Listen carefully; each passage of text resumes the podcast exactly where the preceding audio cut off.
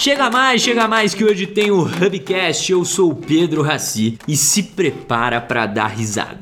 A gente conversou com o Daniel Zuckerman, que também é conhecido como O Impostor, e foi uma das conversas com cada história surreal, gente, que é de chorar de dar risada. Para ajudar a gente nesse papo, a gente chamou também o Eric Surita, que é um baita amigo do Daniel e foi fundamental pra gente conseguir fazer a entrevista com os assuntos mais aleatórios que já teve aqui.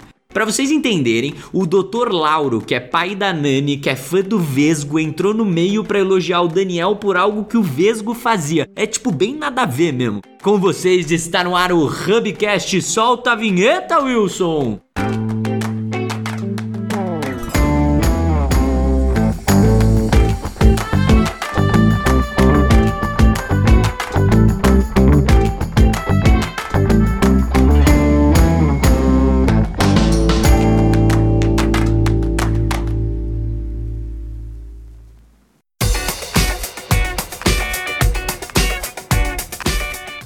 Para a nossa mesa de bar online de hoje, temos conosco um cara fenomenal. Se você se achava quando você invadia as festinhas de 15, os bar mitzvahs, essas coisas, esse cara já invadiu tudo que vocês podem imaginar e topou participar aqui do Hubcast. Estamos falando do apresentador, comediante que tem, na minha humilde opinião, o melhor canal do YouTube, Varanda Gourmet. Ele, Daniel Zuckerman. E aí, Dani, tudo bem? Uma salva de palmas, por favor, todos aqui. Bela apresentação do Raci. Caraca, que animal, não sabia. Eu vim obrigado, só falar, falar para vocês a verdade. O Emilinho meu, me, me chantageou emocionalmente e eu puta, falei, vou, mas agora achei bem mais legal. Não sabia que vocês respeitavam a minha história, então vou Tá vendo? É, eu também tá não, eu também só tô lendo o que me mandaram ler, eu nem conheço o canal, então não tem problema, tá tudo certo. Beleza, mas a gente é falso, mas a gente se gosta. Vamos a lá. gente se ama no final. E conosco hoje temos a nossa sommelier fake, que é chefe de atendimento da Hub, Nani Bastos. E aí, Nanão, tudo bem?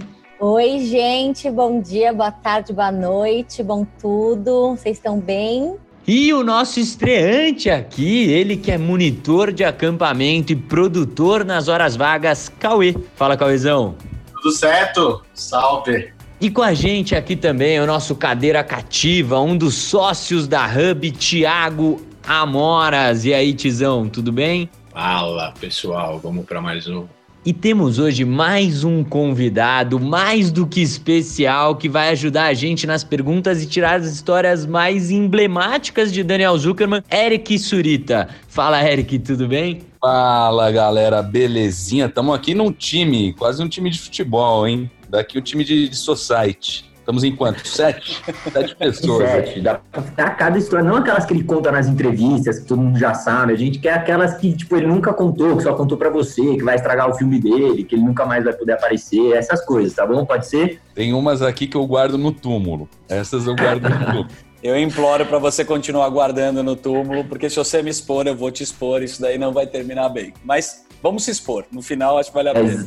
É, é exatamente isso que a gente quer. Então a gente já começa com uma pergunta aí muito para vocês já, já criar uma raiva entre o outro, quem vai substituir Emílio Surita na rádio Jovem Pan quando acabar? Eu respondo, isso? eu vou responder. Com certeza o Emilinho. Primeiro que eu não tinha reparado como o grave da voz dele tá bonito, né, cara? Foi melhorando. E eu torço muito pro Emilinho, porque a minha técnica vai ser a seguinte, eu já falo para ele na cara dele.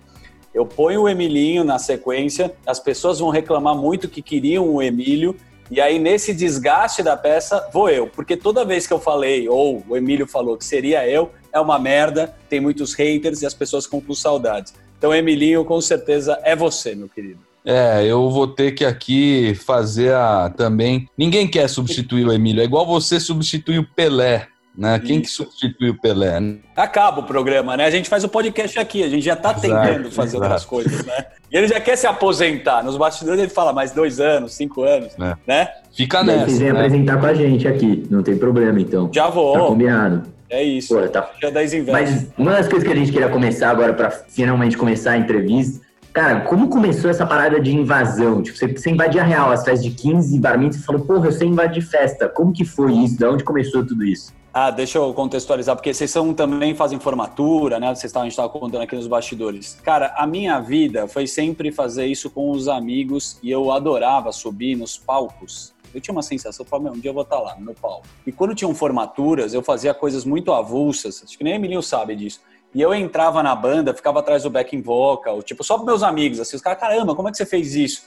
E quando a gente ficava mais bêbado, essa era uma coisa que emocionava, né, quem estava junto numa festa. Eu entrei muito no começo da minha vida em festa de formatura, de formatura de bico, porque é a melhor festa que tem, né, cara? Casamento, festa de formatura, como eu fazia, explico a técnica para vocês que estão escutando a gente. Eu ia sem terno e eu falava, eu voltava, né, cara? Tipo, eu já tava entrando pela saída, a galera fumava um cigarro e lá pela uma da manhã, que é o horário que sempre para mim é o melhor horário da balada, é uma da manhã, quando as pessoas já estão mais alcoolizadas, eu entrava com um cigarrinho lá, sentava com os amigos, e em formaturas da SPM, da FAAP, sem ter sido convidado. Isso que me despertou a entrar, porque sempre foi uma zoeira, igual a gente está aqui, nessa resenha, falando merda pra caramba, era uma zoeira entre os meus amigos. O quadro, a essência dele é essa. Legal que você vai ter o que vai ter de gente chegando uma da manhã sem terno na formatura. É Chama, terror, não é a minha né? intenção, tem outras técnicas. Cauê, você sabe que você pode entrar também como barman com um saco de gelo. Já fiz um camarote Brahma, isso também dá certo. Você entra com uma roupa preta, se quiser, nunca imprima nada, porque você pode se ferrar. Se colocar produção, fudeu. Mas vai com uma roupa toda preta, pega o saquinho de gelo e já era. Já leva um gin tônica assim. Quem vai entrar numa balada com um saco de gelo? Ninguém, só o cara que trabalha. Muito da minha experiência foi essa, cara, porque eu trabalhei a vida inteira com produção e eu entendia como é que funcionava um evento. Ao invés de chegar na porta, que muita gente faz, fala, você não sabe com quem você está falando, que é puramente arrogante, eu me colocava no lugar da pessoa. Eu falava, meu, fudeu hoje, cara, a gente vai ter que sair 5 horas da manhã. Cadê o Basílio? Cara, quem é Basílio? Basílio, chefe da segurança. Não, não é Basílio. falei, não, que está cuidando aqui da produção. Então eu já tinha meio que essa referência por trabalhar no Pânico, no, antes do Pânico, na Jovem Pan, nesses shows, e aí isso me ajudou. Acabou de fuder a gente, Dani. Muito obrigada. Por... É, essa é a intenção, né? Fuder os amigos. Eu adoro fazer isso. E a, as formaturas agora são online, né? Tenho essa curiosidade. Como estão sendo as formaturas, né? É, não estão sendo, no caso, né? A gente não está fazendo, tá todo mundo desesperado. Até por isso a gente inventou de fazer um podcast no meio ah. da quarentena, que a gente está coçando o saco, não quer parar de trabalhar, então a gente falou, vamos inventar alguma coisa, inventamos um podcast, né? Mas vem cá, não é muito legal Zoom balada? Vocês já fizeram isso? Acontece mesmo? Coloca uns caras, fica um bebaço e depois alguém se encontra com o teste feito. Vocês têm feito isso? Me falaram que rola zumbalada. O Emilinho, não vou citar o nome para não expor ele, mas a partir de sexta-feira ele tira a camisa, ele, Léo Picon, e por aí vai. E Cara, rola muito com família isso, né? Daí os tiozão mesmo se empolga, aí fica, puta, fica uma farra legal pra caralho, assim, tipo, é, é quase os encontros familiares, tipo, aniversário, aniversário é maravilhoso no Zoom. Ninguém fala ah. com nada, todo mundo falando ao mesmo tempo, isso é legal Insuportável, não, rapidinho, vocês têm essa sensação, assim, amo meus pais muito, mas eles são insuportáveis no Zoom. Me dá muita raiva de fazer Zoom com a minha família. Primeiro, meu pai não sabe segurar a câmera, né? Ele coloca aqui no papo, assim, ele filma o teto, né? E tem uma reunião do Zoom familiar que é como usar o Zoom. Ah, liga a câmera. Fico 40 minutos só falando do Zoom. Tá ouvindo? Tá só para ensinar, né? Só para ensinar. E no final, a gente nem conversa. A gente fica só testando a câmera, passa 40 minutos. É uma conversa que não tem nenhuma cronologia e no final a gente se emociona, mas eu me irrita muito o Zoom familiar. Pra gente gravar esse podcast já foram 25 pra gente conseguir. Exato, gravar. eu não queria falar isso, mas foi bem insuportável o começo, mas foi entre amigos. É desesperador o Zoom com a família. E Dani, falando sobre essa parada das invasões, eu queria que você contasse pra gente qual que foi a invasão que você teve mais cagaço, assim. Ah, foram várias, assim, mas chegou num ponto que tava tendo. Primeiro que não pode. Ainda bem que não tinha tanto série na Netflix, assim, de terrorismo, tipo falda. Porque eu comecei a entrar numa paranoia, cara, quando eu fazia matéria internacional, tipo Oscar. Dar uma sequência até chegar naquela que me deu mais cagaço. Quando eu chegava para as pessoas, eu ia fazer de uma forma pretensiosa como um quadro, eu falava com os amigos que moravam em Los Angeles, juntava uma galera que morava lá, o cara trabalhava na indústria, na DreamWorks, falava, cara, quero entrar no Oscar entra nossa, é louco, tem sniper, tem terrorismo, você pode morrer. E eu era muito inconsequente porque eu estava fazendo um negócio que, puta, despretensioso, eu não dimensionava. Comecei em vários eventos grandes, da saída do Michael Jackson, da, da morte do Michael Jackson lá no Staples Center, e aí teve o casamento real. Isso me deixou extremamente preocupado, alucinado, porque a sequência da matéria foi, era o casamento real na Abadia, tava eu o André, que o, o Emilinho conhece muito bem, que foi editor do Pânico, hoje trabalha lá na Globo, e a gente montava a matéria meio sem saber o que, que ia acontecer. Então era um evento histórico, um monte de gente na rua, e eu vi coisas assim, antes de entrar, um policial né, de Londres com uma bota desse tamanho, uma bota gigante, na cara de um cara bêbado, batendo num cara. Assim, eu falei, meu, o que, que esse cara fez? Ele só tá bêbado. Se o cara souber que eu tô tentando entrar, ele vai me matar. E eu comecei a entrar no nível da paranoia que para render a matéria, eu entrei mesmo próximo da igreja, eu filmei os padres que estavam lá, e chegou, me deu um negócio na cabeça, eu falei, mano, o que, que eu tô fazendo? Tipo, eu acho que eu posso morrer mesmo.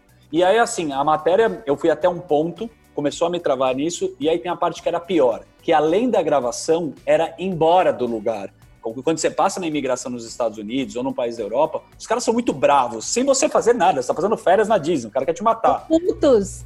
Fazendo cagada, como eu tava fazendo, era um negócio que eu tinha que trazer o material e eu entrava no aeroporto, eu tinha a real sensação que eu estava fazendo uma missão e o que eu tinha na minha mala, que era o material HD, era uma bomba. Então o câmera me olhava, eu até entrar no avião, eu ficava completamente paranoico com a aeromoça, era um filme. E essa adrenalina me dava muito assim, eu tenho saudade de ter esse sentimento, mas ao mesmo tempo, quando eu paro para raciocinar, eu falo, mano, que puta doideira isso daqui, né? Não que virou um filme, era só para ser um quadro, entendeu? Surreal. Loucura, né? Sua vida virou uma fantasia, né? Muito louco. Virou uma fantasia assim tão insuportável nesse sentido, né? Tipo de tudo que você precisa desligar, né? O Emilinho acompanha e sabe muito bem que os personagens, os nossos amigos que fizeram sucesso, tem muita essência do cara. Ele não desliga, ele é esse cara. Só que a gente quer fazer um negócio que você grava, que eu falo tantas vezes que eu consigo pouco de ligar on e off, desligar mas às vezes, quando tem tanta. O pânico teve uma exposição tão forte, cara, que era do nível assim, você tá na academia, não tô brincando, você tá se trocando, vem um cara falar, ô, oh, eu olhava assim, que esse cara tá me chamando, tá me chavecando, os caras querem ir pra sauna comigo. Pô, sem brincadeira, o, o Genequini tá ali tomando banho. Você não quer filmar? Falei, você tá brincando que eu vou filmar o cara pelado? Então, virou um negócio que as pessoas esperavam, ficavam decepcionadas comigo que eu rendesse uma matéria onde eu não queria. Uma vez eu tava meio puto, eu briguei, sei lá, tava chateado, eu fui num, num posto Ipiranga, no Select, comprar uma coca, aí vem um cara bombado, assim, gigante, fala, ô impostor, rouba uma coca. Falei, não, rouba um café, eu fui comprar uma coca. Eu falei, que rouba um café, né? Não, duvido se roubar um café. Eu falei, não quero, não sou ladrão, eu faço um... Ô, oh, vai se fuder, você é a maior estrela. Eu falei, porque eu não quero roubar um café. Ah, você não faz na televisão? Eu falei, não, entra nos negócios. Cusão. Eu falei, nossa. Que... E aí eu saí super apavorado no meu carro com um cara enorme me xingando porque não quis roubar um café. O cara não entendeu o quadro. Então essas coisas são muito loucas, né, de, de vivenciar. Ô Zuki, mas você tem um talento para cara de pau que é surreal também. Quando você vê não só as invasões, mas os trotes também, né? O Rubens Pitarelli, o Claudinei Querido, você passa o trote em cima do trote. Claudinho Fio Fio. Ah, Os caras é. conhecem. Sabe, boa, boa, a minha, a, não é para agradar o Emilinho, mesmo porque o Emílio não está aqui e jamais vai escutar isso, então a gente pode falar, foda-se, Emílio. Mas eu escutava o Boi na Linha, que era um quadro que tinha na Jovem Pan de trote, só de trote e, e o Emilinho sabe bem. E aquilo, quando eu era moleque, me despertou um negócio muito louco. Eu falei, caralho, tem um cara que passa trote e eu, na minha vida, eu tinha 12 anos, era um hit entre os meus amigos passar trote. E quando eu vi o boi na linha, eu falei, cara, isso daí tem alguém fazendo. Foi a primeira vez que me despertou alguma coisa artística. Daí eu falei, ah, o que, você quer fazer, né? Porque a gente quer muito perdido, né, nessa idade. Eu falei, nossa, um dia eu quero, nem sei se eu já contei isso pro teu pai, um dia eu quero que, que, que esse cara me conheça, porque, mano, eu adoro fazer isso daí. É muito louco. A primeira coisa que o Pânico fez eu ter destaque foi eu de estagiário, era produtor lá do Carioca, e aí eu liguei, eu fazia vários trotes, né? Teve um trote do motoboy, não sei se vocês já ouviram, que é o cara, a filha liga pro pai e fala que tá grávida, e eu faço um motoboy. Depois assistam. Esse trote viralizou sem ter YouTube, foi por e-mail, cara. E aí, cara, trote é a coisa que eu adoro fazer. Eu fiquei meio triste porque veio, veio um negócio de politicamente correto e começou a parar de ser legal fazer trote, sabe? Eu tava ligando uma pizzaria, eu adorava, tava uns amigos assim falando, pô, meu, sacanagem, o cara da pizzaria. Eu fiquei pensando, puta, é verdade. Mas é, é isso, a gente gosta. E hoje em dia com WhatsApp e tal. É, é, é isso, né? gente, é verdade. A gente não liga mais, né? Mas sabe que eu, eu não gosto de trote que você ferre o cara, que o cara fique puto. O meu humor é bem esse, assim, de noia. Eu gosto de chegar e ligar para um cara que é DJ e perguntar se ele tem uma S10 e pedir para ele tocar em Criciúma, e ele não pode. sei lá, é uma, é, é, vai indo, eu deixo o meu cérebro ir, eu ligo no modo automático e eu não me. Era isso que eu queria entender, da onde você tira essas coisas. Porque é... eu gosto muito daquele que você liga pro Amaury Júnior e você finge que você é diretor de uma escola de samba e quer, quer, quer fazer o, o como é que é? O beija-flor o beija-flor da alegria. Tá. Pela Mauri Júnior, não é isso? É, a, a, a, Mauri, é, é, você fala pra ele, o tema vai ser a Mauri, um beija-flor da alegria. Vou ensinar, ensinar o tutorial de trote para qualquer um fazer. Primeira coisa do trote, você precisa ter uma ideia com um final, uma historinha. Essa é a primeira coisa. Então, assim, o que, que eu pensava? A Mauri Júnior o Amauri, todo mundo que tem é uma doente, certa é notoriedade, gostaria de ser homenageado por uma escola de samba, pela Vai Vai, Unidos do Peru, X9 Paulistana. Então eu já tinha um puta de uma história para ligar para a Mauri. Então eu ligava como se fosse da escola de samba, tipo esses nomes, Tobias da Vai Vai, o puxador. Fala Mauri, Tobias, salve, salve. E aí eu falava que a Vai Vai ou a Unidos do Peru ia fazer um samba enredo em homenagem ao cara. E isso é muito legal, porque o cara se sente muito homenageado. E aí eu cantava o samba enredo, alguns eu juntava uns caras para fazer. Teve muito trote desse que deu muita cagada. Mas essa é a primeira parte, ter uma história. Então, assim, ah, a filha vai ligar pro pai e vai falar que tá grávida. É uma puta história foda. Uh, falar que você vai fazer uma homenagem pro cara. Quando eu fazia os primeiros trotes do Supla, a minha ideia foi ligar para artistas e falar que o Supla ia fazer um clipe se, por exemplo, o Chico Anísio estava vivo, eu liguei para ele e eu perguntei para ele se ele aceitaria fazer uma música com o Supla, eu de Supla, e fazer um clipe. Quem não quer receber um clipe? Foda-se de quem é. A pessoa se sente muito homenageada. Essa era a minha técnica de ter a historinha. Essa é a primeira parte. Na sequência, nos trotes que eu faço no automático, não ter censura e tudo que vier na minha cabeça, pode ser pera, periclão, Alberto Soares, que eu nem sei o nome desse cara, Julio Iglesias, vai vindo nomes. E aí eu vou soltando e vou contextualizando com muita firmeza. Porque quando você está firme, quando você está confiante, as pessoas acreditam nessa história. E é isso, essa é a técnica. É muito gostoso fazer isso, cara. Eu juro, eu faço completamente sóbrio, mas parece que eu tomei um ácido. Eu vou numa loucura porque eu vou imaginando o que eu estou falando, entendeu? Não sei se vocês estão entendendo. Eu Maravilhoso. Ô Dani, me tira uma dúvida. A gente tem muitos formandos, a gente faz formatura tanto de colégio quanto de faculdade, e geralmente os nossos formandos de colégio não sabem o que querem fazer. Às vezes a gente até chega a ajudar eles, falar sobre faculdades. Quando que te deu o start? Quando você falou, cara, eu quero ser humorista? Ou hum. quando que te deu o start do que você queria ser para sua vida, assim? Eu já tive várias crises existenciais do que eu queria fazer no processo quando eu conquistei, bem no começo, e eu vou te explicar.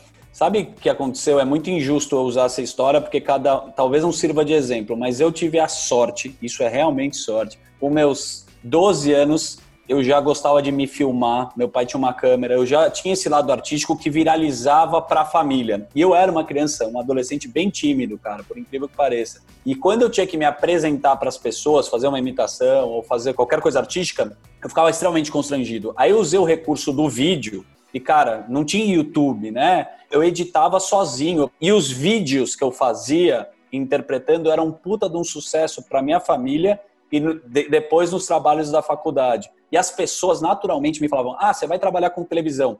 Mas é frustrante. Porque falando em faculdade, eu fiz um curso que hoje eu não sei se é bom, mas eu sempre falo isso na minha experiência, foi uma bosta. Eu fiz rádio, rádio TV, TV, né? Rádio e TV. eu é muito foda que eu vou falar agora. Eu fiz rádio TV e tinham muitos uns caras que, tipo, a galera queria ser apresentador de televisão.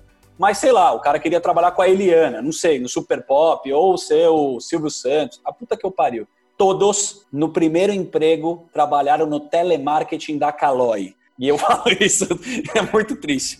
Mas os caras não conseguiram. E hoje os caras são Uber, né? Eu não sei, mas não rolou. A faculdade não era isso. E eu acho que a faculdade de um curso de comunicação eu acho que você tem que fazer um jornalismo, uma publicidade, ou ir mais para essa linha de ser. Hoje eu acho muito foda o que vocês estão fazendo, sem ficar pagando pau, mas falando de coração. Vocês produzem, vocês são muito autoral, vocês têm uma velocidade para fazer que a minha época de tiozão, que eu falo agora, não tinha isso. Vocês já sabem editar, coloca o bagulho do áudio já. Então, assim, o cara não era preparado para ser. A gente sabe que não é o trabalho artístico só dispor o seu rosto. A pré-produção, ela é muito importante. Então, no meu meio, o que eu acho é que o cara tem que se preparar, teve que se preparar de uma outra forma. Quem era do artístico e queria ser o, o artistão, se fudeu, não conseguiu sobreviver. E É, agora vocês têm uma puta chance, vou até passar para você, Emílio, porque é nicho, vocês fazem pra tua galera e tá tudo bem, né? Eu acho que é um pouco isso. É, Fala e aí. outra coisa, né? Você falou bem da pré-produção, hoje a gente acaba tendo que vender o conteúdo em si. É interessante também abordar no, no podcast de vocês, até porque o Zuckerman é o rei dos podcasts. Ele tem dois podcasts aí que são top 5 Brasil, né? O Tio Rico, que eu sei que o, o Tia Amorim adora, escuta, e tem é muito risco, pouco ego, e tem o Pânico também. O Pânico agora também é o primeiro em comédia, né? Você conseguiu abordar vários segmentos num só, né? Com o Tio Rico, por exemplo, você é comédia, business e mais alguma coisa, né? É, e tecnologia. Mas sabe o que, que rola, cara? Até para todo mundo aqui que tá escutando a gente, é bem fácil essa que eu quero passar, assim, compartilhar. Eu fui num processo, eu não entendia merda nenhuma de, de mercado financeiro, assim, gostava, sempre fui um cara, assim, entusiasta. Eu sempre pirei mais no, no conteúdo. E eu não sabia que ia explodir o conteúdo. Hoje tem um monte, né, de conteúdo de mercado financeiro, inteligência financeira. Aí entraram os coaches, gurus, a puta que eu pariu, os caras bugando a tua cabeça, o cara fala que você vai ter uma Ferrari, o cara tá quebrado. Tem um monte de palestrante de palco, né, que chama. Mas o meu primeiro processo foi entrar numa piração, por exemplo, o tio Rico, foi, eu falei, cara, tem um bastidor, e acho que a minha vida é muito baseada nisso. Eu, eu gosto muito do cenário por trás, eu sempre falo isso, eu gosto muito como é que constrói, como se desconstrói também. E eu vi um cenário muito legal, falei, meu, o tio Rico tem um negócio que é foda. Muitas pessoas gostariam de estar nesse ambiente. E, consequentemente, eu conheço algumas pessoas que, o cara que joga poker e o caramba, foi acontecendo de eu trazer a audiência ou o nicho que eu queria para participar. No final, a gente tem que saber engajar as pessoas. Eu acho muito importante a gente não criar só as coisas. Ah, tá, eu primeiro eu gosto, a gente faz um negócio ser legal, mas como é que eu trago a galera, que é a minha galera, para participar disso? Nas lives que o Emilinho participa muito com o Meirelles, a pega que a gente teve foi realmente o sucesso não foi a nossa cara, porque é de tonto pra cacete. Foi a galera brincar. Quando o Emilinho invadiu uma live que a gente propôs isso, a gente dava muito mais risada dos comentários do Instagram do que que a gente falava. Isso que eu achei muito foda, entendeu? Aliás, Então, essas invasões, essas invasões de live são sensacionais também. Quando você manda todo mundo ir pra live que tá rolando da Anitta e falar que não sei quem saiu do Big Brother. E a pessoa fica em choque e liga na TV. E você mandou não sei quem ligar na, na TV Cultura que tava Isso, passando isso. ele. É, Essa Ah, ideia espetacular. original foi assim, quando eu tava. foi- eu trouxe essa ideia, foi uma vez no Pânico, na, na Band que tinha, e começaram as lives. E aí eu vi, sei lá, o, o Justin Bieber, um monte de gente famosa fazendo live. Não era, não tinha pandemia, não rolava nada relacionado a isso. E aí eu falei, cara, será que dá pra levar um exército? Porque, meu, a audiência do Pânico é muito grande. Então a gente falava ao vivo, meu, vai todo mundo na live da Katy Perry e pede pra ela mostrar o dedão. É uma puta tonteira isso. Mas quando ela mostrava o dedão e o cara viu que ele que pediu para ela mostrar o dedão, a galera vibrava com isso. E nada mais, nada menos que a gente tem que se propor é trazer a galera da sair da inércia. Quando alguém comemora alguma coisa que você está fazendo, acho que é o maior prazer que a gente tem. Se tem um filho da mãe que está escutando vocês e vai mandar um inbox no Instagram e falar, porra, adorei o podcast, isso te movimenta a querer produzir cada vez mais. E até o cara que te odeia, porque você fala, cara, é muito melhor você tipo, provocar alguma coisa né, no conteúdo. É, e legal que você aproveitou também esse momento da, da pandemia, né? Que a galera tava em casa, sem conteúdo, sem entretenimento, sem futebol, acabou o Big Brother. O que, que você ia fazer? Pô, no, 10 horas da noite tem o Zuckerman e o Meirelles. Vou dar risada, vou aqui, né? Aliás, eu preciso fazer esse gancho, já que a gente falou no, no Meirelles. Estávamos nós, um dia, eu, Emilinho Surita, Daniel Zuckerman, Marcelo Me... Maurício Meirelles, no Rex, depois de uma Nossa. exposição do Tio Rico, não sei se você vai lembrar. Lo- lembro muito. É. Foi horrível E- esse dia. É, foi, foi espetacular. Não, não, não, não, não, não, não da nossa amizade, não, não, nossa, desculpa. Puta cara babaca, foi uma merda. De Foi horrível Mas esse nesse dia. dia, mas nesse dia vocês contaram uma história de como vocês se conheceram, que vocês estavam em Los Angeles gravando um pelo Ah. Pânico, outro pelo CQC e vocês acabaram indo parar num evento. Eu queria que você contasse essa história pra gente, porque pelo amor de Deus. É o seguinte, eu fui para uma matéria em São Francisco, eu não conhecia o Meirelles. Existia, sim, uma baita de uma rixa, mesmo que a gente não queria, entre o CQC e o Pânico. Por quê? Porque eram dois programas da mesma emissora, praticamente com conteúdos que tinham a mesma pega, e quando a gente estava lá, era uma competição. Eu nunca vi assim, cara, porque, sei lá, falava, ah, foda-se, quero fazer minha matéria ficar legal, Mas é hipócrita da minha parte falar, cara, será que se o cara render mais que eu, eu tô fudido, tem uma pressão, né, de você trazer o conteúdo. Bom, fomos gravar e era um filme do Planeta dos Macacos. E o cara que era o foda de ator lá era o Gary Oldman, que já fez Batman, um puta ator. Beleza. Então eu e o Meirelles, a gente estava tentando entrevistar ele. Quando a gente chegou para fazer a entrevista, tem aquela junket que você fica sentado, você e o ator, né? Que era a Fox, o cara promove isso. Beleza, o Meirelles foi fazer uma piada, o cara, e é uma puta noia, que você não pode errar, né? E esse material depende muito. E só pra vocês entenderem, primeiro tem um red carpet, você entrevista os caras, e no dia seguinte você vai entrevistar o cara de novo. Como eu falei, pensei, cara, eu vou entrevistar o cara amanhã, eu não vou ficar entrevistando o cara duas vezes, né? Eu já tinha rendido com o resto do elenco, entrevisto ele direito, vou deixar minha melhor pergunta que eu não quero gastar pro cara. Dia seguinte, Meirelles, estou vendo ele lá, cara, não sei o que, que ele falou, do nada. Os caras com comunicação, aquele negócio de Hollywood, expulsaram, quase deram uma voadora, ficaram puto com ele. E eu não sabia o que tinha acontecido. Falei, puta, deu merda, né? E é muito ruim, você precisa render a matéria. Tá vendo a Nicole Balls? E eu achei que seria genial ter uma banana, Planeta dos Macacos, e falei, Nicole, descasca a banana enquanto você fizer a pergunta, umas noia que eu tenho não faz nada sexual, não, não, se empolga tanto. Tipo, entrevista e fala alguma coisa e vai comendo a banana, sei lá, só pra chavecar, fazer uma zoeira. A Nicole abriu a banana, ela, meu, pegou e se empolgou muito com a banana, é isso que eu poderia dizer para vocês. Um cara me levantou a sobrancelha, assim, e me expulsou. Ou seja, eu e o Maurício Meirelles perdemos o material inteiro. Os caras pagaram passagem para São Francisco, a gente ficou sem a parte principal, que era entrevistar o Gary Oldman, que era o ator pica. Ficamos mal pra caralho triste, né? Falou, meu, o que, que a gente vai fazer em São Francisco? Você beijar na boca. A gente deu um puta beijo de... Não, brincadeira. vamos beber. Começamos a beber pra cacete, ficamos muito louco, triste que a gente não tinha entrevistado o Gary Oldman. Falei, ah, vamos, vamos aqui.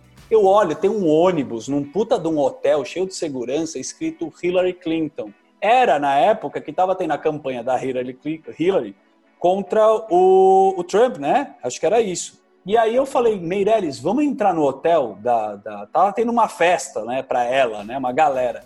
Ele falou, mas como vamos entrar no hotel? Tava ele e o produtor. Eu falei, ah, mano, você desenrolar essas coisas, sei lá. Entrei no hotel com ele. Resumo da história. Cara, eu parei na cabine e falei para toda a galera, a comissão da Hillary Clinton e para Hillary Clinton, que era aniversário do Meirelles. E a galera cantou em inglês parabéns pro cara, tipo, numa festa, tipo, bizarro, né? E, e a gente saiu, tipo, ah, tipo, no final eu falei que era do Facebook, da equipe da Hillary, do Facebook Brasil. Então os caras, vinham os assessores falar com a gente. Eu não tava entendendo mais nada, tava muito louco. E aí selou nossa amizade, né, cara? Um parabéns pra Hillary Clinton. Mas não rendeu a matéria ou rendeu isso? Rendeu aí, calma. Puxou o trenzinho. Puxamos o trem, o cara, meu, puta. Essas coisas que eu faço embalada, né? Só tipo zoom, coreografia com a mão. Mas quando acabou a matéria, a gente estava retardado andando na porta do nosso hotel. Quem aparece? Gary Oldman, na porta do hotel. O cara tava no mesmo hotel que a gente, depois de toda a matéria ter dado uma puta cagada. Resumo, puta cara legal. A gente, sabe o que a gente fez com a matéria? Não trouxemos uma entrevista, mas ficamos amigos do Gary Oldman. A gente tirou uma foto, tomou uma com o cara e foi super legal. Essa é a história com o Maurício Meirelles. Provavelmente ele não poderia gravar ali naquela... Não dava, né? A gente já tava queimado. Tomou um café da manhã com o Schwarzenegger também, não teve uma história Não, assim? não, foi com... Eu tomei um café, um café da manhã com o Stallone. Foi uma matéria que eu fiz bem louco, porque tinha sempre um câmera que me acompanhava. E nessa matéria, os caras pegaram um frila de um cara que eu não conhecia. Então eu fiquei brother do cara, tipo, num dia e o cara tinha que gravar uma matéria com o Stallone. Detalhe, o Stallone tava gravando esse filme aí, Mercenário. Me mandaram para fazer uma matéria com o cara. E aí eu entrei no Manuel e falei, mano, eu acho que o Stallone não ia tomar um café da manhã no andar de baixo. Eu não imagino ele com uma mão e um peito de peru, assim, fazendo um pratinho. Falei, deve ter um lugar muito reservado do Stallone. E aí falei pro câmera, falei, cara, começa a falar em espanhol e vamos trocar só ideia em espanhol, como se a gente fosse gringo aqui no hotel, e vamos tentar chegar no andar assim que, que seja uma, o último. Foi isso que eu pensei. Foi muita cagada. Detalhe dessa matéria, eu tava ficando conhecido e eu fiz um negócio que tem um negócio que se coloca no cabelo e põe uma chapinha, um aplique, eu não sei se é isso. Você fica oito horas para aumentar teu cabelo, fio a fio. Sabe mega você... hair, assim. Mega hair, é isso. Isso. É mega hair, né? Insuportável. Eu fiquei oito horas fazendo mega hair, eu fiquei com o cabelo parecido do chitão. Eu pintei de preto para fazer essa matéria. Cara, não adiantou nada, eu queimei minha testa, foi um inferno pra me disfarçar. Eu coloquei um boné e no final fiquei com o cabelo meu com mullets. Beleza, chego no hotel, penso nisso, falo pro câmera, e aí eu falo, mano, vamos lá. Entro no, no, último andar desse hotel no Rio de Janeiro, segurança pra caralho. Vejo segurança, cheguei pro câmera e falei, mano, eu acho que o cara tá aí tomando café. Segura aí. Cara, eu subi numa escadinha, era um puta lugar reservado. Eu olho, é uma cena muito louca de filme. Tá o Stallone num papel, acho que passando texto, tomando um café. Eu falei, caralho, mano, é o Rock Balboa, fudeu, mano, como é que é agora? O que, que eu faço? Aí voltei pro câmera e falei, ó, oh, meu. E o cara tinha aquela câmera que chama Mini DV, que nem existe mais. É uma câmera que ela é pequena, mas é uma câmera, não é um celular. Tipo, todo mundo sabe. Falei, mano, senta no, atrás, não vamos trocar ideia e filma o que você conseguir. Cara, fiquei na frente do, do Stallone, aí ele ficou tomando café e não tinha kill, não tinha um buraco para eu conversar com ele. O cara levantou, e aí vem a melhor parte da história. Eu trouxe um CD, porque eu fingi que era um cara, um astro de rock pro Stallone. E eu saí da Jovem Pan, Milinho, eu falei, ô, oh, tem um CD aí, Rogerinho, o cara que trabalha. Ele me deu um CD, eu mudei a capa com a minha cara. O CD que eu dei, eu dei pro. Ninguém sabe. Eu dei pro Stallone um CD do Reginaldo Rossi, porque era o CD que tinha. Olha que tesão. Se um dia aparecer na trilha garçom e o cara metralhando, fui eu que dei pro Stallone. Juro por Deus que eu dei um CD do, do Reginaldo Rossi pro Stallone. Maravilhoso. E aí tirei uma foto com E falou cara. que era você. Falou que Não, você cantava. A capa eu mudei, com a minha cara, com esse cabelo escroto de mullets mas o CD eu não tirei, porque não deu tempo. Então tinha um Reginaldo com um Ray-Ban no bar, assim, sei lá, se o cara... Então isso foi em 2010, tá ligado? As pessoas escutavam o CD. O meu sonho é saber se ele escutou nunca. Um dia, quem sabe, eu pergunto. Maravilha. E aí foi isso, cara. Essa foi a matéria bem louca. Sensacional. O Zuckerman é um cara que ele tem um... Meu pai fala que ele é doente, né? O Emílio fala, porra, o Zuckerman é completamente doente. Mas é um cara com uma inteligência, né, pra e rápido né, nessas sacadas. Muito bom. E você falou bastante do pânico, Daniel, tipo, principalmente do programa na TV, né? Uhum. E aí, cara, na nossa época, quando eu era moleque, assim, o pânico era o programa que, assim, foda-se o Fantástico, foda-se qualquer coisa, tipo, era o assunto e se você não via Pânico domingo à noite, você se fudia, porque você chegava no colégio você não tinha assunto com ninguém, tipo, porque a galera, tipo, não, não falava de outra coisa. Se passasse na TV hoje o Pânico, acho que todo mundo era preso, vocês todos eram presos. É verdade. Valeu, obrigado. É verdade. Mas, cara, eu queria saber se tinha alguma coisa, porque era tão surreal as coisas que vocês faziam, era tão. E quando você olha, às vezes você fala, mano, que coisa imbecil, e ao mesmo tempo você chora de dar risada. E os caras, quando não tinham pauta, inventavam. Outro dia eu vi um vídeo que eles te fuderam no seu aniversário, te fingiram que você ia pra. Mano, você foi no aeroporto, ficou horas no aeroporto pra fazer uma festa surpresa pra você, só porque. E o Alan fala, ah, porque a gente tava sem pauta e foi isso mesmo, e foi engraçado pra caralho. Então, como que era essa construção das pautas? No, no Pânico se tinha alguma ah, construção de pauta. Ah, isso é animal, cara. É como se tivesse todo mundo aqui nesse Zoom, todos nós aqui, e a criação era coletiva, cara. Alguém vinha com alguma ideia e a construção dessa ideia todo mundo participava. E quando o quadro fazia sucesso, todo mundo queria participar desse quadro na criação. Então um criava para o outro. Óbvio que tinha competição, como tem e, e, tem rivalidade. Isso era muito legal, cara, porque todo mundo pirava no negócio. Então a gente sair de uma ideia que é numa reunião lá na casa do Emílio, que o Emílio ia muito, cara. Toda terça-feira lá na Granja Viana, né? Toda terça-feira. Lembro dessa época, pô. É, era legal, era insuportável, para falar a verdade, porque hum, trabalhar com criação é muito maçante. Então a gente não tinha muito hora para acabar. Começava às quatro da tarde, acabava às quatro da manhã e era muito. Quando você tem essa obrigatoriedade de criar e ter a responsabilidade do programa, começa a ficar foda. Mas todas as vezes, assim, a gente saíram coisas inimagináveis, cara. É muito louco, sabe? Você tá num churrasco e você fala, meu, vamos entrar agora na Galeria dos Pães e tocar violino e vamos ver o que acontece. Era umas coisas assim, era muito livre para fazer, né? Esse trabalho é muito foda, né? Você tem a possibilidade, a, a autonomia de pirar. Poucas vezes as pessoas têm essa oportunidade. A gente sabe que você trabalha num lugar, tem um padrão, você tem que seguir um negócio, e acho que esse foi o sucesso. Mas quando começou a ficar mecânico, isso também foi o que acabou ferrar, acabou ferrando, né? Mas o É. Pânico ainda, hoje ele, ele é- tomou um outro rumo, né? Óbvio, os tempos mudaram e tal. Hoje na rádio, é, eles têm uma base muito sólida de ouvintes, assim, e, tratam de temas, digamos, mais, mais sérios e tal, né? E É, mas, mas ao mesmo tempo que é mais foi sério, o me, me- único, o único restante aí da, da velha guarda, né? O único que, que ficou. Ao mesmo tempo que é mais sério, tem o vinheteiro lá pra fazer uma Sensacional. pergunta pro, pro cara do. Ah, é do sensacional. O Pânico na rádio é, Puta é fantástico, pô. O Emílio tem muito a mãe, o cara faz isso há muito tempo. E ele é o Ele é melhor muito que foda. faz isso há muito tempo. Tem vários Sim. locutores fodas que são. Tem o Domênico Gá, tem uns caras. Mas o cara, como vocês já escutaram, e eu também, ele tem uma capacidade, cara, tipo, de conduzir um negócio que é, é muito surreal. É, é, é- é único, né? Tipo, a habilidade desse cara para fazer o negócio render lá no. Foda-se quem vem, porque ele vai acabando que cada um tem o seu, seu valor na história do, do programa mas a, é a cabeça dele. É igual alguém que tem habilidade para fazer alguma coisa, sei lá, o trote que eu gosto de fazer.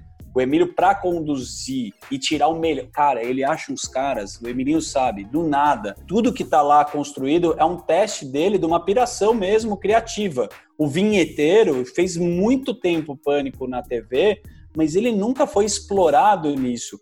E eu acho que o que o Emílio tem de, de valor, além de, da capacidade dele de apresentar, é sacar o que, que vai fazer sucesso. Isso é muito louco, cara. Que eu trabalho, o cara faz tempo falando, mano, como é que esse cara acha esses caras, entendeu? E aí vem o talento individual de quem ele consegue tocar a bola. E é muito foda, cara. Os caras que passaram no pânico, todos renderam.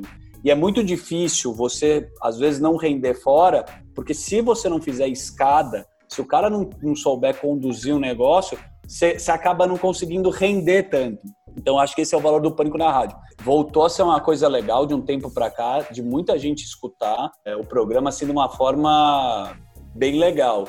Tem a parte política que a gente foi para isso, porque era um momento para que tava meio que nessa pega, mas eu, eu, eu ainda conservo o pânico raiz, cara. Eu gosto das vinhetas, eu gosto do pânico despretensioso, falar merda. Igual vocês estão fazendo aqui, sabe que vocês falaram é um bar? Cara, é isso. Alguns amigos que têm intimidade expõem isso num programa de rádio e acho que isso que é legal. Tudo que você for fazer, se você não tiver sintonia com as pessoas, é uma merda trabalhar.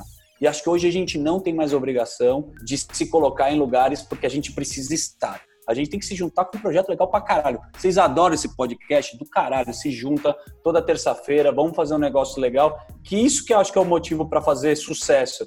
Porque que se a gente fizer as coisas mecânicas, cara, até uma reflexão no momento que a gente tá vivendo de pandemia, o que eu mais penso, mano, eu não preciso mais fazer isso. Eu não vou me colocar nesse lugar porque eu tenho que estar. Eu não vou fazer esse tipo de trabalho porque as pessoas acham que eu preciso fazer. Não significa que eu não erro, tá? Várias vezes eu entro em umas gravações, puta furada, como essa. Cara, é uma cuzão, né? Não, mas aí. Então, é, eu acho que a gente tem agora livre arbítrio pra cacete pra conduzir nossas vidas. Amém. Eu acho que. Amém. Uhul. Cara, reza, hein? Baruch Hashem. Baruch graças Hashem. a Deus, tudo.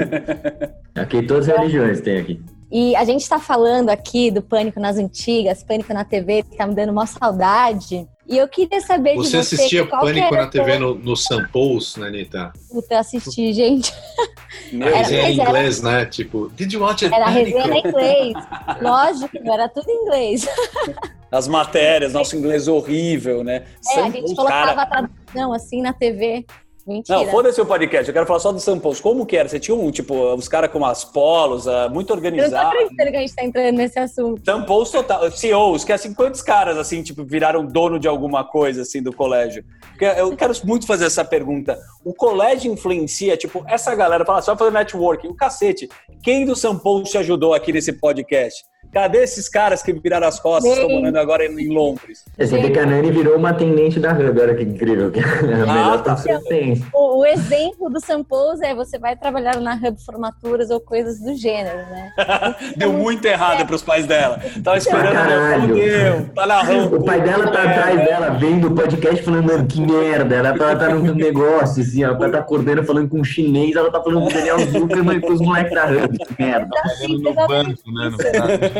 Exatamente isso. Quando eu falei pro meu pai, eu falei, pai, vou, quero trabalhar com eventos. Ele falou, filha, mas sua educação é tão boa, é tão boa.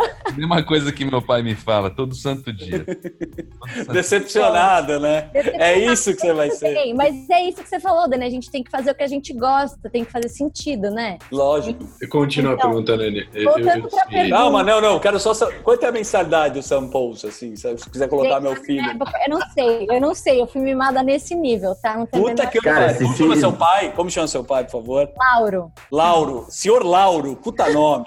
Senhor Lauro, o senhor é um guerreiro. Você se esforçou pra caramba. Você pagou 15 pau por mês. Sua filha Dólar. virou Filha, gente.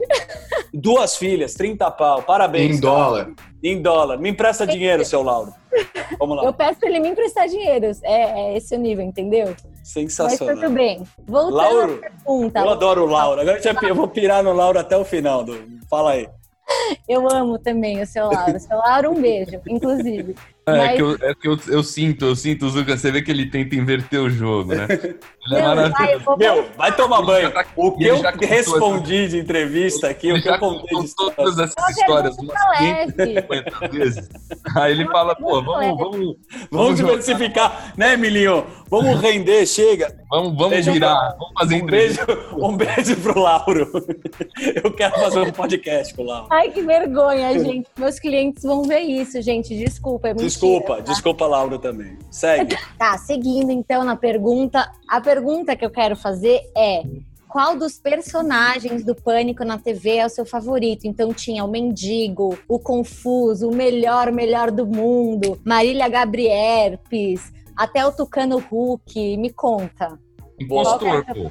Não, não, não, não, não que eu fiz. Eu Não, acho é, que- sem, Ah, sem ser não, não. você, sem ser você. O melhor, o melhor do mundo. Você falou o melhor, o melhor do mundo. Vou te falar, o repórter que o, que o Edu Sérgio fazia também no começo. Polvilho, polvilho, polvilho. Puta que pariu, era sensacional. Aliás, o Edu é. Mano, Não, aliás, o Edu tá é com muito um negócio novo, acho que é no Globoplay, cara. É muito psicodélico, assim. É muito foda. Só que eu não aguento ver tanto tempo, porque eu, eu, eu fico entorpecido. É uns negócios. Vocês já viram isso daí, Emílio? Tô nem sabendo. Cara, É muito bom, ele faz o Globoplay, né? mas o melhor do melhor do mundo é muito bom. As imitações do Carioca também, muito foda, né, cara? Tipo, as... É. Não, tudo, né, Mas velho? hoje Assim, é desde... engraçado, o pânico ele era quase um monopólio, né? Hoje em dia a gente tá tão inu- inundado assim de, de conteúdo e tal, de informação, é tanta coisa que a gente fica assim. Mas como o Pedro tinha falado, também na, na minha escola era igual, você chegava na segunda-feira, você não tinha visto o pânico, você não tinha assunto, então foi uma Não, mas o, o mais legal era que, que eu já conhecia o Emilinho. né? O Emilinho é meu amigo há 10, 12 anos. E quando você ia no programa e aparecia ali atrás do Emílio, se chegava no colégio no dia seguinte, puta que pariu. Que animal. nem, Emílio. Nossa, muito curioso isso, cara. Eu queria saber, ah, tipo, a galera da tua classe pirava no programa e ficava te perguntando os bagulho, Emilinho. Tipo, ah, a Sabrina voou no balão, era nesse nível, assim? Pra caralho, pra caralho. Era insuportável, na verdade. Você tinha que ficar respondendo, você nem queria, né? Tipo, Agora o pânico era um negócio. matéria- Fala aí, Cauizão. Teve alguma matéria que, tipo, não foi pro ar, que vocês não conseguiram gravar, mas você queria várias. caralho gravar, assim, tipo. Não, várias matérias que não foram pro... Matérias muito avulsas. Na frente do, do cara que cortava o cabelo, Celso Camura. Não vou te explicar por quê, porque, sei lá, não pôde nem entrar no ar. Mas, meu, a gente fazia umas umas puta matéria avulsas, né? Ou algumas que, que acabam dando errado, ou não consegue render. A gente fazia um negócio que era muito foda, que se chamava Campana. Por quê? Tinha que entrevistar, deu um negócio. Vou dar um exemplo agora pra vocês entenderem. Deu um negócio lá da Maíra, Cardi e da Arícia. A gente teria certamente que ficar na porta de algum lugar, de uma balada, de um evento que elas poderiam estar, porque elas anunciaram, e ficava 12 horas até conseguir uma entrevista exclusiva com a pessoa. E isso era uma merda, cara, porque muitas das vezes, como a maioria delas, você ia pra matéria e ficava 12 horas no aeroporto ou na porta da Globo e o cara não saía, ou ele tava num carro. Então isso era, era muito merda, cara. Quando não rendia a matéria é muito ruim, cara. Puta que eu pariu.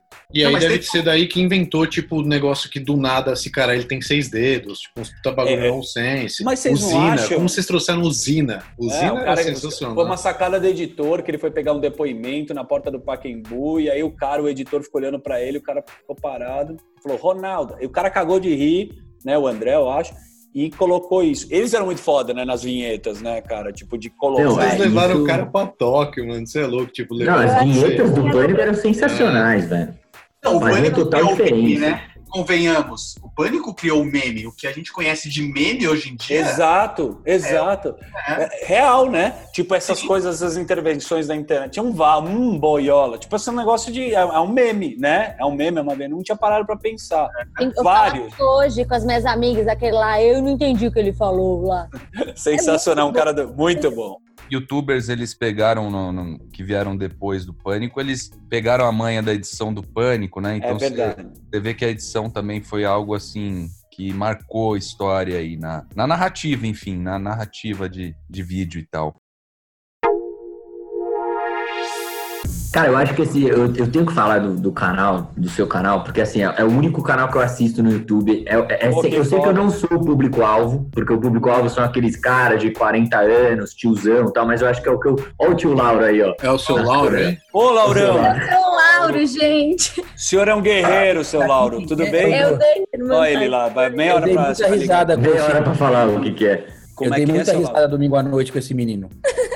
Pô, que legal. Parabéns pela filha, parabéns por você ter pago essa mensalidade tão cara do Sampous, né? Eu sei o que é que eu tenho um filho agora. E se você puder ajudar o meu filho, porque você já pagou de dois, eu te agradeço. Laurão, O, o- o problema é o seguinte, é ter feito tudo isso e ter dado no que deu, né? Não, exatamente. É frustrante. Viu, mano? É, eu imagino. Mas você tem filho, parabéns, é, é- tem que tentar, às vezes dá certo. Boa. Laurão, super prazer aí. O que, que você vai fazer? Vamos combinar uma paeja junto. Você tem muita cara pra fazer uma paeja, faz?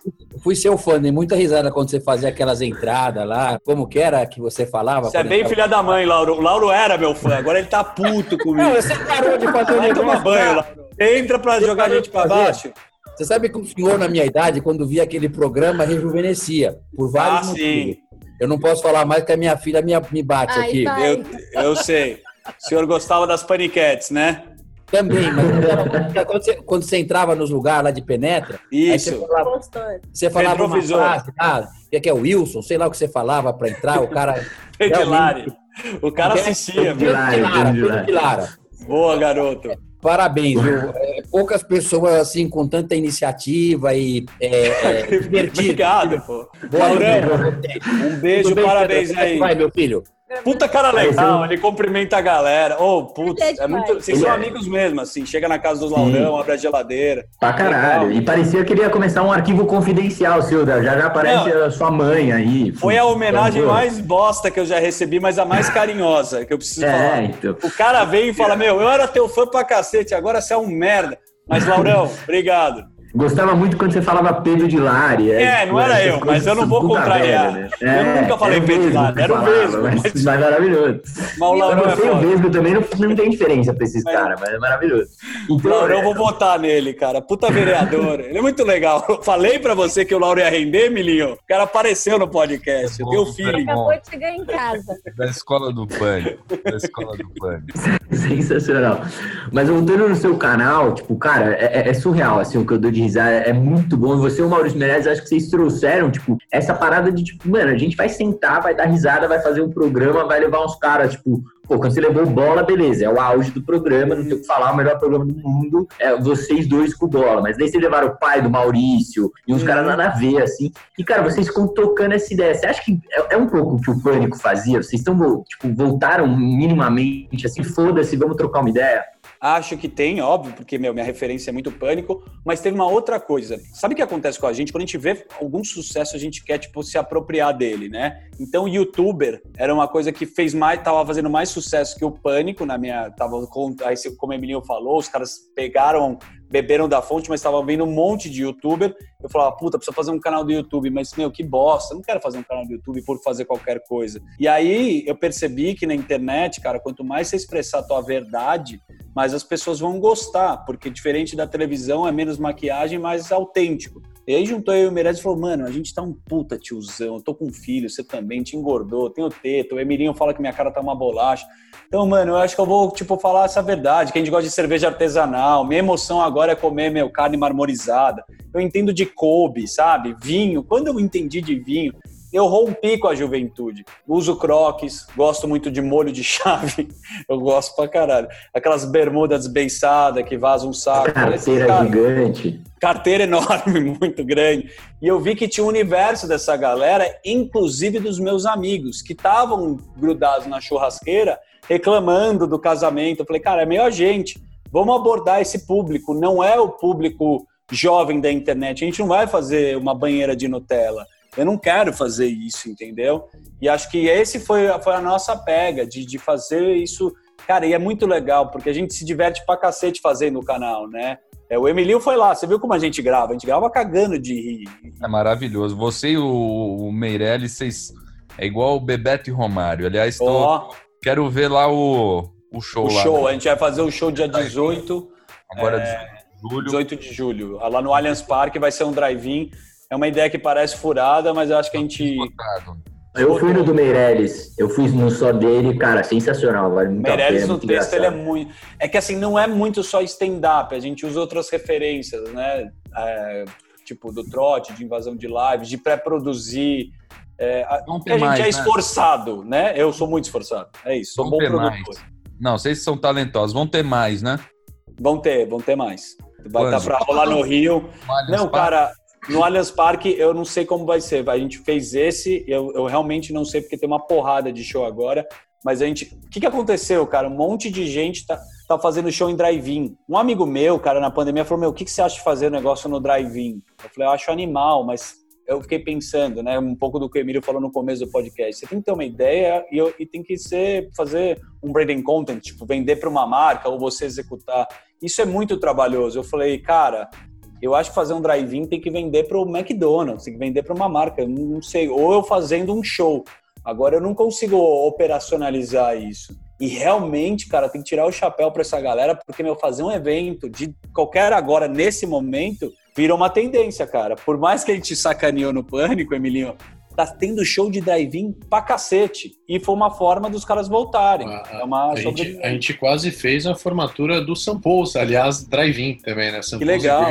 Porque eles se formam no meio do ano, né? O, Mas, cara, você concorda que se tiver uma atração foda e você tiver no teu carro, você vai, meu, comprar um negócio, vai ser legal. Vai curtir, vai curtir. É isso. Exatamente. E aí, é, como, como a gente tá, tá tendo que encerrar, eu queria falar com o Emilinho também. Eu queria, Emilinho, já que você ajudou, já que você ferrou um pouco o Daniel em algumas histórias aqui, aí eu queria fazer o contrário. Daniel, se você quiser contar uma história do Emilinho, Nossa, que bom coisa. fazer isso. Não, mas é tipo só aquela alfinetada final, já que ele falou que você não é o substituto do pai dele, que ele, e a manchete não, não, vai ser tenho... tipo, o Emilinho acaba com o Daniel. Eu tenho uhum. várias do Emilinho, você vai ver a face dele e você vai ver a reação pela resposta. Eu não vou falar a história, eu vou dar uma senha é. que vai deixar ele constrangido e eu quero saber como que ele inventa uma resposta para não se fuder, tá bom? É. E eu não vou te ferrar tanto assim, mas vou te ferrar. Emilinho, uh, Rio de Janeiro. Ah, Toca... pandemia. Rio de Janeiro e pandemia. Rio, Rio de Janeiro, pandemia. tocando funk. É, respeitando tudo que está acontecendo, né? E o isolamento que não, tô, não, não é pugliese, né? Não sempre foi isso que aconteceu. Respeitando, sempre respeitando. Aliás, eu e o Zuckerman, a gente se ajuda muito, né? Inclusive... Então essa é uma boa. Cruzeiro, é. você pode me ferrar. Você falar Cruzeiro, são senhas, cara, que a gente tem. Minha varanda aqui de casa, você tomando gin gente... tônica e chorando. Você lembra de essa? A gente pode contar. Eu tô ligado É, é assim, eu tava com o Emilinho, assim, um dia eu veio com esse filho da mãe aqui na minha varanda de casa, varanda gourmet, super top, tocando a Loki Sunset. E eu dou, a gente começa a beber, cara, e eu conto uma história, e o cara se emociona, começou a chorar, meu. Foi muito emocionante, mas eu não sei se era para chorar, sabia? Essa história, eu tenho muita dúvida. É, eu, assim. tava, eu, tava, é, eu estava sensível, você estava aguçado. Você estava sensível. Então, quando o cara chora, né, tava bêbado. Você, conta a história do Mano Brown, você lembra disso? É, lembro, lembro. Eu contei uma história do Mano Brown que eu não vou contar aqui para não expor, mas o cara chorou com uma história do Mano Brown. Eu achei muito louco. E eu termino uma história de chorar, que é muito louco, que agora que você me lembrou. Uma vez eu tava com o Carioca, também era moleque, e ele chegou para mim e falou: tava bêbado, né? Eu adoro ficar bêbado e, e ficar muito emocionado. Eu bêbado fico muito rico, eu gosto de pagar as coisas. Eu bêbado, eu abraço muito. E o Carioca falou: moleque, tu não é uma fortaleza, pode chorar Cara, eu chorei que nem uma criança, sem ter motivo nenhum por ter chorado. E eu termino sorrindo esse podcast, que foi muito legal estar com vocês. Vamos beber e não peçam para eu chorar, porque eu, eu e o Emilinho a gente chora bêbado. Esse é, esse é o nosso final. A gente termina sorrindo, mas se vocês forçarem e falar chora, a gente chora. Foi um maior prazer estar com vocês, com a Nani, com o Pedro, com a Letícia, com o Tiagão aí e com o nosso querido Cauê. E o Emilinho é praticamente o meu irmão mais novo, ele sabe disso. Eu tenho esse amor imenso por você, cara. Muito Tamo obrigado. Junto, rei. Pô, que declaração maravilhosa. Obrigado, Pedrão. Valeu, Nani. Cauê, tamo junto.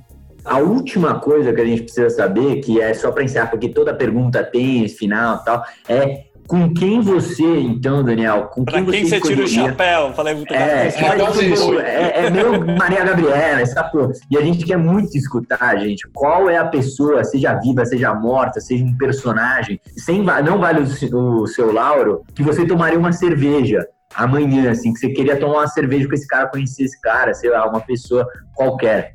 Eu realizei, tá? Meu sonho era tomar uma cerveja. Não, vou falar uma coisa que eu realmente. Eu já tomei uma cerveja com o Zeca Pagodinho. E um dia. Foda! Que eu tomar uma cerveja com o Zeca Pagodinho foi muito foda. E eu vou te contar uma curiosidade disso. O Zeca Pagodinho bebe pra caramba, porque quando ele pega, ele só toma Brahma, e faço um merchan da Brahma aqui. Ele toma a cerveja, quando ela tá na metade, ela começa a esquentar, ela, ele joga inteira lá fora e ele volta a tomar. Então eu tomei, já tomei com o Zeca Pagodinho, acho que foi um sonho que eu realizei.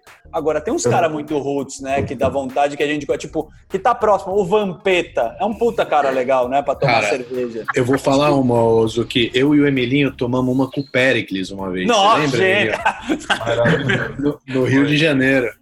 O cara, toma, o cara, tomava uma, uma Heineken de 350, uma long neck, é, igual, igual Yakult, juro por Deus. Ele pegava, parecia que era um Yakult na, na mão dele, assim, ó. Ele fazia o assim, Emilio sabe que eu amo isso. Terminar no Periclão sempre é muito foda pra mim, cara. Eu agradeço muito por vocês terem feito isso. Caralho, vocês tomaram cerveja com o Pericles. No mesmo camarote que a gente tava, tava o Luan Santana, né, Lombar? O Fiuk, a Maite Proença, que a gente tinha ido na festa da Ana Maria Braga, lá no Projac, na época que o Emilinho era apresentador da TV Globinho. E aí a gente saiu da festa, todo mundo bêbado, no carrinho da Globo. Ah, vamos pro after, vamos pro after. E aí, Imagina, né? Dois moleques de 18 anos, né? que foda. Nossa, oh, sem, sem querer falar nada, mas esse podcast ah, eu acho que rendeu dois, hein? Tô sentindo é, assim, primeira e segunda temporada. E para terminar Histórias Avulsas, eu já vi a Ana Maria Braga dançando forró com o Sérgio Malandro. Acabou, cara. Por Deus foi no aniversário dela e eu vi essa cena, assim. Eu termino com coisa que eu gosto muito. Obrigado. Valeu. E vocês. Queria agradecer. Hashtag fica em casa, só pra gente falar uma fica coisa. Fica em casa. É, pô, queria agradecer então em nome de todo mundo, Daniel, Emilinho. Cara, sensacional. Acho que aí não, não tem nem o que falar que foi o melhor. Foi muito engraçado. Acho que todas as histórias aqui, acho que espero que vocês tenham gostado como a gente. Então, queria agradecer a todo mundo que tá aqui, Nani, Ti, Cauê. Sigam os dois no Instagram, Daniel Zuckerman e Eric Zurita com S. Ouçam o Pânico na Rádio, que é sensacional. Vão no Varanda Gourmet no YouTube, que é o melhor canal do YouTube. E o podcast da Hub, continuem ouvindo no Spotify Hubcast e nas mídias sociais Insta da Hub. Então, muito obrigado por terem escutado até o final. Um beijo no coração de vocês. Bom dia, boa tarde, boa noite. Até a próxima.